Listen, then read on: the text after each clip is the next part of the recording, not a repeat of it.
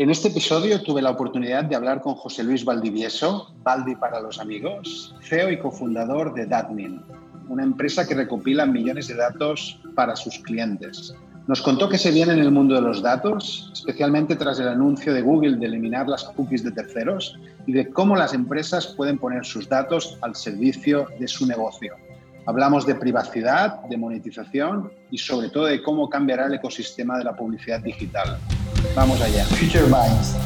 Conversaciones sobre cómo marcas y empresas se relacionarán con sus clientes en un futuro cercano.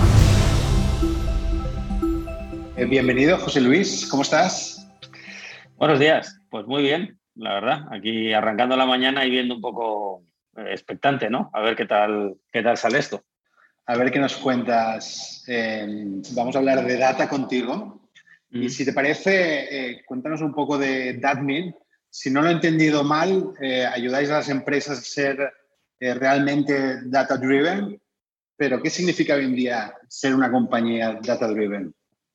Bueno, a ver, eh, para mí Data Driven significa nada más y nada menos que, utilizar los datos al servicio del negocio del cliente y ver cómo con los datos puedes tener una mejor visión del negocio y te pueden ayudar a crecer. ¿no? Eh, se habla mucho de data driven, la gente se le llena muchas veces la boca de la parte de data driven, pero yo a veces me planteo de cuánto, cuánto hay de verdad y cuánto hay de discurso, ¿no? Eh, porque cuando te pones a hablar luego con, con, algunas empresas y compañías, pues ves que es más una intención que una realidad, ¿no? En muchos casos. ¿Vale? Eh, pero sí que te digo que creo que efectivamente eh, los datos han venido para quedarse. Creo que es una realidad y que poco a poco esos datos, como dice la Unión Europea, van a ir inundando, ¿no? Toda la parte de marketing y de publicidad y creo que en algunos casos hay empresas que sí que se han puesto las pilas y están avanzando y dando pasos de gigante. Pero en general sí que te diría que como, como norma creo que nos queda mucho, mucho, por, mucho por, avanzar todavía. Si te parece, llevemos un poco el mundo de la data a un mundo que os es mucho más familiar, que es el mundo mm. de la creación de audiencias. Se ha avanzado mucho en todo lo que es programmatic, pero realmente las empresas están acostumbradas a utilizar sus propios datos, datos de terceros, ¿eh? datos de eh, data partners al servicio de llegar a nuevas audiencias? Yo creo que no. O sea, si tú me preguntas eh, en qué punto estamos, como decíamos antes, estamos en el primer capítulo del libro. Creo que hay una cosa que, mira, es un mensaje que está todo el rato permanentemente en la Unión Europea empujando, empujando, pero creo que no ha calado todavía y es, ellos hablan de compartir, compartir, compartir, compartir datos entre empresas para que pueda haber sinergias y que puedan ser soluciones interesantes. Pero todavía yo creo que eh, estamos en muchos casos en el, punto de la audiencia es mía, esto es mío y no quiero compartirlo con nadie. ¿no? Eh, eso por un lado. Dos, creo que todavía hay, hay una falta ¿no? Eh, o carencia de profesionales que entiendan realmente que aporta el dato en todo esto y que vaya más allá de la métrica del CTR o más allá de la métrica de cuánto me cuesta. Si no sabes lo que te aporta, un dato puede ser muy barato o muy caro. Eh, y creo que ahí hay un, creo que ahí que tenemos un auténtico eh, reto, ¿no? Casi como, como país, en el sentido de decir, necesitamos más analistas, necesitamos gente que se pare, que realmente vea qué está aportando el dato cuando ya, para empezar, hay una cosa muy clara y es, oye, lo primero que te va a permitir el dato es no solo segmentar, sino cualificar. Tú por primera vez como anunciante, como quien seas, vas a dejar de matar moscas a cañonazos como has estado haciendo hasta ahora y vas realmente pudiendo hacer algo mucho más eh, aquilatado ¿no? de lo que se estaba haciendo hasta ahora. Entonces, ¿Podrías, ¿Podrías ponernos algún ejemplo, un poco para entender mejor qué tipo de datos las, los anunciantes no están utilizando y podrían utilizar para hacer mucho más efectivas sus campañas? Mira, yo creo que por un lado eh, no se está haciendo nada de compartir. Hablamos antes de datos, ¿no? Eh, yo creo que sería muy interesante que empresas de sectores eh, muy sinérgicos pudieran colaborar, ¿no? Te pongo un ejemplo. Prácticamente no he visto ningún caso, ni aquí ni fuera de España, en el que una aerolínea se ponga de acuerdo con una cadena hotelera para compartir audiencias. De manera que la persona que acaba de hacer una reserva de un hotel pues la aerolínea le pueda, le pueda ofrecer ¿vale? el vuelo o viceversa, ¿no? A día de hoy, como te decía, son todos hilos de voy a ver qué puedo hacer yo por mí y solo por mí, sin pensar en las sinergias o, realmente sin pensar en industria como tal, ¿no? Creo que eh, tenemos una visión muy de yo con lo mío hago lo que puedo, pero, pero no pensamos en conjunto, no pensamos realmente en industria, que es lo interesante, ¿no? Y encima, para complicarlo todavía más, tenemos una RGPD eh, muchas veces todavía por cumplir y cambios tan significativos como el anuncio de Google, ¿eh? que se ha propuesto eliminar las cookies de terceros de sus navegadores. ¿Cómo se presenta eh, con tanto lío, con tanto cambio, el 2022? Que van a desaparecer, las cookies, yo creo que es una realidad. Es más, de hecho, todo el mundo habla de Google y de Chrome, efectivamente que es un navegador, pero es que Safari y Firefox ya no te admiten cookies. Es decir, eh, el, problema de todo esto, desde mi punto de vista, es uno, pues que Google lo que está haciendo es, oye, que van a desaparecer las cookies, pero ellos quieren imponer su solución, una solución que funciona solo dentro de su ecosistema. Eh, con lo cual, de alguna manera es reforzar, si quieres, ese monopolio. ¿no? Eh, yo, yo personalmente no creo que la Unión Europea les vaya a dejar. a día de hoy ya tiene una posición dominante brutal. Ten en cuenta que para empezar, Solo los tres grandes, Google, Facebook y Amazon, más del 50% de la inversión publicitaria se lo llevan ellos. Eh, si ahora vuelves a darle una vuelta de tuerca a todo esto eh, y haces que el ecosistema sea todavía más cerrado, creo que hay un, bueno, un tema de oligopolio claro, ¿no? Pero por, otro lado, el tema de eliminar las cookies de terceros se entiende que beneficia al, usuario, ¿no? Y que le da una capa de, de mm. mayor control o de mayor privacidad sobre el uso que se hace en esos datos, ¿no? Y... Eso es verdad. O sea, yo creo que partimos, a ver, lo, primero que, que, diría es, cuando nace Internet, eh, nace bajo un modelo de todo es gratis, cuando es mentira. Es decir, eh, yo siempre lo he dicho muchas veces a amigos y a gente, no es muy normal que si yo voy al, al kiosco tenga que pagar por el periódico, sin embargo, y lo a Internet es gratis. No es gratis. Realmente, eh, a cambio de esa, lectura que me están haciendo, me están cogiendo mis datos más utilizando el tema de la publicidad. ¿vale? Sí que es verdad que creo que ha habido prácticas abusivas y que lo que ha venido a hacer la regulación es, de alguna manera, empezar a poner orden y decirle al usuario, oye, tienes que estar más y mejor informado tienes que tomar más control de todo esto. Pero también tienes que ser consciente de lo que, de lo que firmas. Eh, ¿Cuántas veces todos, eh? yo el primero, por descargarte la app corriendo, le das a aceptar, corre, corre, corre, corre, y no sabes si le estás diciendo, ok, te dejo que entres hasta la cocina, mi cuenta bancaria o no. Entonces, nos quejamos, pero los primeros que también tenemos que hacer un poco examen de conciencia son por nosotros. Proteger al usuario y creo que es fundamental. Pero creo que también eh, la gente tiene que replantearse el modelo, es decir, quiero seguir en un modelo en el que yo soy el producto, en el que mis datos son lo que cambiamos, o estoy dispuesto a cambiar un poco ese deal y empezar a pagar por contenidos o empezar a pagar por lo que sea, ¿no? Eso nos va a eh, costar, ¿eh, José Luis? Mucho, mucho, pero, pero yo, yo, soy, yo soy bastante optimista porque, mira, ¿quién nos iba a decir hace 15 años que la gente iba a pagar por los contenidos? Cuando nosotros éramos el país o de los países donde más se descargaba con diferencia el contenido, ¿no? Entonces, eh, creo que es muy importante esa parte de regulación porque de alguna manera se empieza a poner coto, pero creo que también el usuario tendrá que dar pasos. Lo que sí que tengo claro es que el modelo no va a morir, es decir, Google ha hecho de las cookies, es verdad, pero Google vive de la publicidad. Nadie, como puedes imaginar, piensa que se van a pegar un tiro en el pie y van a decir, ah, pues dejo de hacer publicidad, porque es su negocio. Totalmente. Pero por tanto, sin, cookies, ¿qué cambios adivinas? Sobre todo en la industria de la publicidad digital en los próximos años. ¿cómo, va a afectar esto al universo de agencias, de medios, de traders? Bueno, a ver, lo, que se avecina es un auténtico terremoto, ¿eh?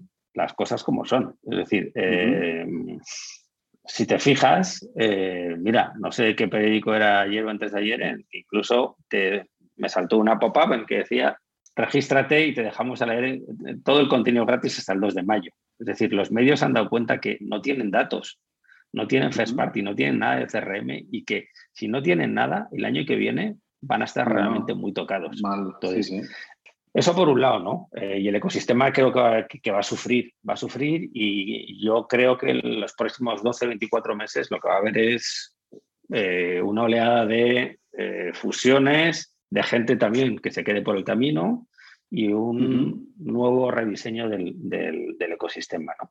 incluidas las agencias. Las agencias, eh, desde mi punto de vista, yo creo que, que están en un momento muy complicado porque ellas han querido que sea así. Es decir, el sistema tal y como está montado a día de hoy en España, bueno, en otros países, es un sistema viciado, tanto por parte del anunciante como por parte de la agencia. Es decir, cuando el anunciante lanza un concurso de medios, ya sabe que con el 2% de fee la agencia no come. Y aún así se pone la venda en los ojos. Y la agencia sabe que con el 2% no come. Y aún así pone el 2%. ¿Por qué? Por ese objetivo, por un lado, de ganar la cuenta y luego ya se buscará la vida de ver cómo pueden encontrar ellos ingresos adicionales para comer. Entonces, creo que falta un ejercicio brutal de transparencia por parte de todos, ¿eh? tanto de la parte del cliente como parte del S, y que solo la gente que sea transparente es la gente que va a sobrevivir. Y te digo más, desde nuestro punto de vista, y es algo que estamos recomendando a muchos anunciantes, es, oye, tú tienes que ser dueño de tus activos digitales. Tú tienes que la licencia del DSP, de Amazon o de Google, tal, debería ser tuya. Yo te la opero y te digo a cuánto te cobro la hora o el fee o recurso, lo que sea, en un modelo transparente. Pero, pero eso debería ser tuyo, ¿vale? El trader, desde mi punto de vista, también va a cambiar. Es decir, a día de hoy nos encontramos en una guerra completamente absurda. Si tú entras en LinkedIn y pones programática, hay más de 200 vacantes en este momento en España. ¿Por qué? Porque primero hay una falta de talento, hay una carestía, y por otro, porque las agencias en muchos casos han entrado en la dinámica que entraron en su día cuando entró Google en la parte de AdWords, en la que es voy a ir robando el talento, inflacionando de manera absurda eh, ese perfil eh, sin ningún tipo de sentido. Yo creo que tiene que cambiar mucho los perfiles que, entran, que están trabajando en Programmatic. Las máquinas, como tú bien dices, irán avanzando y cada vez irán haciendo optimizaciones, pero igual que en el mercado bursátil tienes gente que son puros analistas, que ven tendencias, de precio, que ven al final comportamientos, patrones. Eso es algo que no existe en España a día de hoy y que creo que es muy interesante. Es decir, te pongo un ejemplo. Nosotros hemos hecho algunos análisis para ver el comportamiento del precio, del inventario, en función de la hora del día, del día de la semana y del mes. Y, por ejemplo, nos dimos cuenta que todo el mundo a las 12 de la noche renova el presupuesto y a las 12 y 1 está todo el mundo empujando como locos. Nosotros que dijimos, nosotros no queremos entrar ahí. Cuando hablemos, queremos que ese primer efecto casi llamada, ¿no? En el que todo el mundo empieza a empujar como locos, que se peleen entre ellos y yo me guardo el dinero de mi cliente, de mi anunciante y espero a, esa, a, que pase esa primera eh, batalla para entrar y optimizar mejor el presupuesto. Entonces, en esa parte de análisis, creo que hay todo un mundo por hacer y con perfiles que no son. A día de hoy, fíjate, en programática casi todo el mundo que trabaja es gente que viene del mundo eh, o de carreras de relaciones de marketing, de publicidad y demás, pero no encuentras gente analítica. Tú no encuentras gente de estadística, no, no encuentras gente que realmente pueda analizar los patrones y te pueda sacar tendencias o decirte, oye, tú que eres la marca X, pues intenta eh, ¿sabes qué? Que hay ciertos días a la semana o ciertos meses donde tú vas a poder comprar mejor o peor inventario. Y que luego ellos decidan si quieren comprar o no. Pero eso no se dice a día de ninguna agencia. Y si eh, cookies, lo que yo me puedo imaginar es que los anunciantes van a tener claros incentivos en seguir empujando su inversión, sobre todo en los grandes players, ¿no? En Google, en Facebook, etcétera, etcétera, ¿no? ¿Cuál, es el espacio que van a dejar para el resto de medios? O sea, porque un poco la, sensación es que los medios, a no ser que construyan esa capa de datos, realmente se enfrentan a un escenario muy, muy complicado. Sí, para mí tan complicado que yo creo que tienen, tienen eh, están en tiempo de descuento los medios. Sobre todo porque ten en cuenta que la inversión publicitaria en digital crece pero no crece al ritmo que están creciendo el número de soportes y el número de empresas que se siguen adhiriendo al ecosistema. Eh, te pongo un ejemplo. TikTok ha entrado hace nada en el ecosistema y se está llevando un buen trozo de ese pastel. ¿vale? Eh, es decir, el pastel prácticamente es el mismo, pero van entrando gente nueva. Las telcos, de manera calladita y de perfil bajo, pero están entrando y están empezando a monetizar audiencias. Y luego todo el fenómeno que está pasando en Estados Unidos y también en Europa, sobre todo en Francia, con los retailers. Los retailers han decidido meter un pie en el ecosistema publicitario. Y alguien como Carrefour o como Leclerc o como Walmart en Estados Unidos, que se dedicaban antes a vender productos, El mismo Amazon. sí, sí. Correcto, han dicho, demonios, yo tengo datos, yo tengo además una experiencia omnicanal porque tengo el punto de venta físico y además tengo la experiencia digital. Nadie mejor que yo conoce, conoce a los usuarios y al comprador. Coca-Cola o Mau o quien ¿eh? sea, deja de invertir en Google y métete aquí. Y es más, se da la paradoja, y es algo muy interesante también, David, que fíjate, compradores de Amazon en Estados Unidos, más del 60% ya no van a Google a hacer la búsqueda cuando quieren comprar Se meten directamente en Amazon. Es decir, eh, los marketplaces creo que van a coger un, papel muy preponderante. Creo que el retail, no solo la alimentación, porque tú fíjate, mm, hay una compañía que es uno de los grandes unicornios en Latinoamérica, que es la gente de Rappi, que sería el equivalente a nuestro Globo. Rappi ha sacado lo que llaman ellos Rappi One, que son soluciones de marketing muy de quick commerce, basadas en qué? En datos y en decir, oye, que yo ya no soy solo una compañía de delivery, no, no, que yo tengo un montón de, conocimiento del usuario. Entonces, lo que está pasando es que pues, yo creo que van a entrar mucha gente, CVS, eh, la, farmacéutica en Estados Unidos, ¿no? Se han metido también con su retail media y lo que va a haber es, como tú bien dices, es, eh, creo que van a entrar nuevos players y creo que la gente que no aporte conocimiento de usuario y que se queden solo en, no, es que yo sé si esta persona eh, pues lee mi periódico y las veces al día, se van a quedar fuera del sistema, porque se pide otra cosa. Hagamos un ejercicio un poco más complejo, José Luis. ¿eh? Nos vamos al 2030, que es lo que intentamos hacer siempre en Future Bytes. ¿no? ¿Cómo te imaginas que será el mundo de los datos para entonces? Eh, yo creo que va a ir cambiando mucho, porque se va a ir sofisticando por un lado. Ten en cuenta que lo que estamos diciendo ahora es aumento de una manera brutal de la penetración de wearables, aumento brutal del Internet of Things, aumento brutal del streaming, cada día vemos y más y más y más horas eh, de Netflix, por ejemplo, y aumento brutal, por otro lado, de nuevas plataformas, lo que hablamos antes, ¿no? El TikTok, eh, etcétera, etcétera. Fíjate ahora el fenómeno de Clubhouse, que no se iba a decir hace un año, eh, y eso es audio.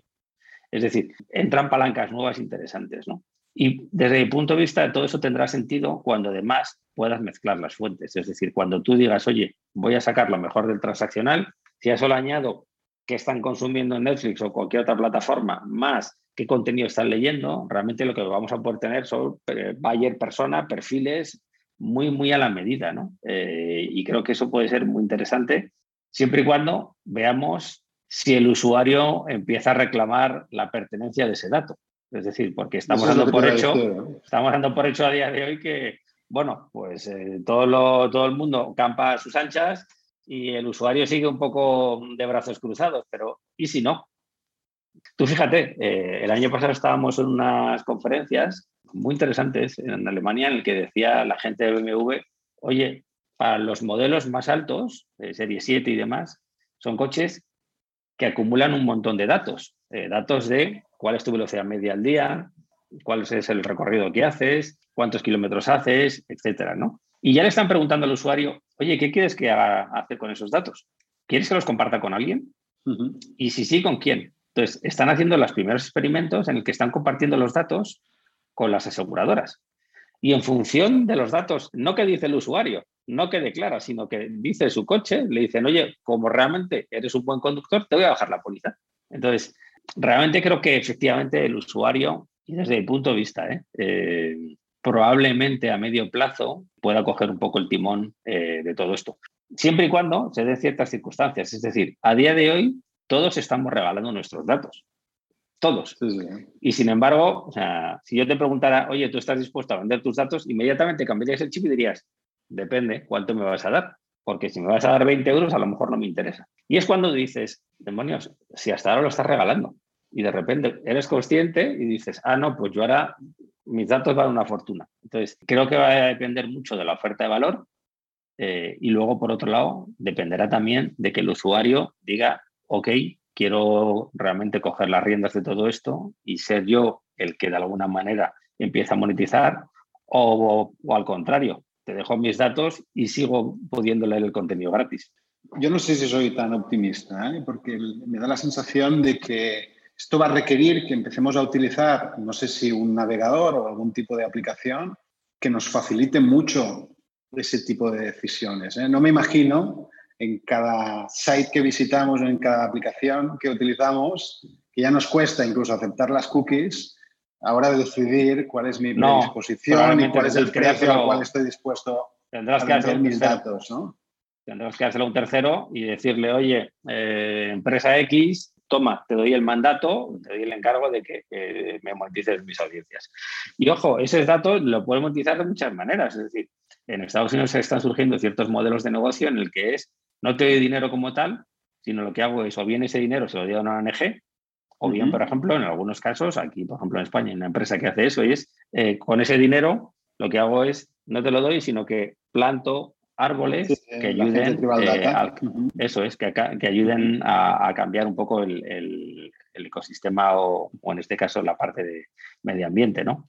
Pero alguien tendrá que hacerlo. Seguro. Pero por tanto, ves a futuro que va a haber este espacio ¿eh? de monetización de datos y que va a haber algún actor que de alguna manera se ponga entre medio entre nosotros y estos grandes superactores, ¿no? Tipo Google, ¿no? Sí, sí, yo, yo sí, o sea, sí que lo veo, pero te digo, ¿eh? no lo veo a corto plazo porque creo que va a haber un primer paso, ¿no? De no sé ni siquiera que estoy generando datos a, no, esto vale, vale un dineral y de repente decir, oye, mira, pues esto vale lo que vale, ¿no? En el fondo, o sea, y, a partir de ahí sí, eh, que creo que en una segunda ola sí que puede, puede haber cosas. ¿Y cuál es tu visión un poco sobre aquellos algoritmos que de alguna manera van a saber tanto de nosotros como al punto de poder saber cómo de alguna manera lanzarnos mensajes mucho más persuasivos en función incluso de nuestra personalidad? ¿no? Es decir, ¿cómo, sientes que vamos a encontrar un equilibrio entre, por un lado, eh, la, necesidad de que nuestros datos eh, estén bajo nuestro control y, por otro lado, la aparición de algoritmos que lo que intenten es entender mejor sobre qué drivers persuadirnos. Mm, los algoritmos es algo que están por todos los lados. Es decir, eh, si te fijas, no hablamos solo de publicidad. Gente como Uber o gente como Airbnb, en el fondo no es nada más que un algoritmo, es un software. O sea, no hay más, ¿no?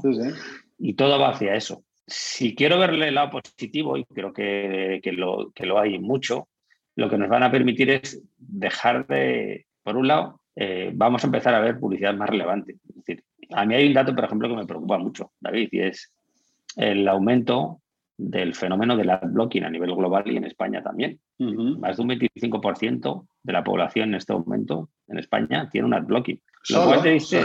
Sorprende. Bueno, eh, pero que ya es un dato muy relevante, ¿no? Pero que lo cual te dice, uno, que la gente está harta de la publicidad. Dos, que la publicidad en muchos casos ha vuelto invisible. Si tú ves métricas de CTRs y cómo los CTRs han ido bajando, pero da igual que hablemos de Google Ads, que hablemos de LinkedIn, que hablemos de Instagram, que todos los CTRs están bajando de manera brutal. Lo cual te dice, por un lado, que la publicidad efectivamente es algo que ya cada vez es menos relevante. Por eso también, si te fijas, el incremento tan brutal que ha habido en la parte de branded content, porque la gente sigue estando sedienta de contenido. Si tú le das contenido y es relevante, la gente lo consume y ahí sí que está, sí que está dispuesta a hacer ese deal, es decir, ok, te doy datos o lo que sea y a cambio, pero porque lo que me estás ofreciendo es una lectura agradable, es un contenido interesante. El algoritmo está ahí y si es un algoritmo que se aplica bien, insisto, enséñame publicidad relevante, no me enseñes esa publicidad de algo que no me gusta o que no voy a consumir nunca. ¿no? Y por el contrario, lo que decíamos antes de la área de la famosa RGPD, ¿no? Tú ahora ya tienes el control. Tú puedes decir, quiero aceptar una parte de las cookies con esta finalidad, todas o ninguna. Lo que pasa es que volvemos otra vez a lo de antes. Hay mucha gente que dice, acepto todo, ya está. Todo. Y nadie, nadie, David, o te diría que un porcentaje enanísimo de la población vuelve algún día atrás y dice, oye, que esto que acepta todo lo voy a cambiar. Nadie, o prácticamente nadie. Sí, sí. Vale. Si te parece, para, terminar, vayámonos un poco al mundo de las empresas. ¿no? Eh, antes hablabas mm. de que realmente hay mucho recorrido en lo que es la monetización de datos en retailers, por ejemplo, o incluso en telcos. En otro tipo de industrias, ¿y cuán significativo puede ser ¿no? ese ejercicio? ¿no? Porque suena muy atractivo, ¿no? ¿Quién no quiere mm. encontrar una fuente de ingresos adicional? Pero luego, ¿cuán relevante puede ser ¿no? en términos económicos? Yo me lo llevaría un paso más allá y te diría incluso, no hablemos solo de la parte económica, que por supuesto es importante, sino creo que hay, primero, creo que hay muchas empresas que no tienen por qué ser grandes, sino pequeñas o incluso medianas que tienen un e-commerce, que tienen una empresa que no saben monetizar sus datos ni tienen el alcance eh, cómo hacerlo. Entonces, para ellas, por supuesto, el dinero es importante, pero creo que esos aprendizajes que van a ir sacando son igual o más importantes. ¿vale? Porque a día de hoy, y te digo un poco a mi punto de vista, si el ecosistema de e-commerce en España, me da igual, eh, o en Latinoamérica, donde sea, quiere hacerle, aunque sea mínimamente cara a los grandes, se tienen que unir. Y para unirse, tienen que tener alguna solución que les permita que esa monetización sea en conjunto. Es decir, y que desde una solución, la que sea, digan, oye, ¿sabes qué? Que nosotros tenemos datos igual de relevantes que puede tener Amazon o que puede tener Google. Lo que pasa es que lo que hemos hecho es, al final, juntarnos de distintos. Y además eso tiene otra ventaja desde mi punto de vista, y es que Amazon sabe mucho, pero de ciertas categorías, de otras no. Cuando, si tú eres y empiezas a recopilar datos de travel, datos de entretenimiento, datos de... ¿vale? Autos, de, Al final lo que vas a tener es un perfil mucho mejor de su usuario. Eh, e insisto, eh, los grandes podrán seguir haciendo cosas, pero los pequeños y medianos están abocados a alguna manera a buscar soluciones más imaginativas. No les queda otra. Y, por tanto, para terminar, ¿eh? a día de hoy, ¿Qué es lo que le recomendarías a una empresa eh, que quiera un poco acelerar el uso que hace de sus datos? Lo primero que les diría casi es que sean atrevidos, es decir, que apuesten, que arriesguen, que prueben. Creo que en muchos casos eh, encontramos a veces, por un lado, esa lucha interna entre legal y marketing, ¿no? Porque legal en algunos casos es como hay que hacer esto, esto y por supuesto hay que cumplir la ley, pero creo que a veces legal puede convertirse en un stopper o un ralentizador. ¿vale? Dos, esto va de aprender. Y de aprender significa que en muchos casos te puedas caer por el camino y no pasa nada, pero tienes que empezar a caminar. Entonces, eh, yo lo que les diría es, uno, empieza a aprender. Dos, déjate asesorar por los expertos. Y los expertos no siempre tienen que ser las grandes consultoras. En algunos casos, te digo, o sea, y no es por en este caso echar Soles, pero creo que nosotros o a otras empresas sabemos igual o más mucho más de datos que puede ser una gran consultora que se queda en muchos casos en pura teoría. ¿no? Y por último, creo que todas esas empresas que quieren meterse en este ecosistema, lo que tienen que hacer es, esto no es todo nada, sino que tú puedes empezar de a poquito y decir, bueno, quiero monetizar mis datos, soy un sector o un este de e-commerce, bueno, o tengo tres e-commerce distintos, voy a empezar con uno, pero creo que es importante que se sepan todo lo que pueden generarte, no solo de monetización, sino también de conocimiento de tus usuarios, porque en muchos casos tú realmente conoces a tus usuarios, tú sabes cómo son. Dos, tú sabes qué audiencias pueden ser complementarias a las tuyas y que te aporten valor. Y creo que ahí hay muchas cosas que se pueden hacer, la verdad. Fantástico. Pues nada, José Luis, mil gracias por eh, el tiempo y sobre todo por esta invitación a mostrarnos atrevidos con los datos. Seguiremos súper atentos a ver qué pasa en el futuro de los datos, así que os seguiremos a la gente de Admin. Muchas gracias. Gracias a vosotros y un placer, ¿eh? de verdad. Gracias. Future Bytes. Conversaciones sobre cómo marcas y empresas se relacionarán con sus clientes en un futuro cercano. Si quieres saber más sobre cómo será el futuro, te invitamos a suscribirte a nuestro podcast desde la web de Multiplica, Spotify o iTunes. Hasta la próxima.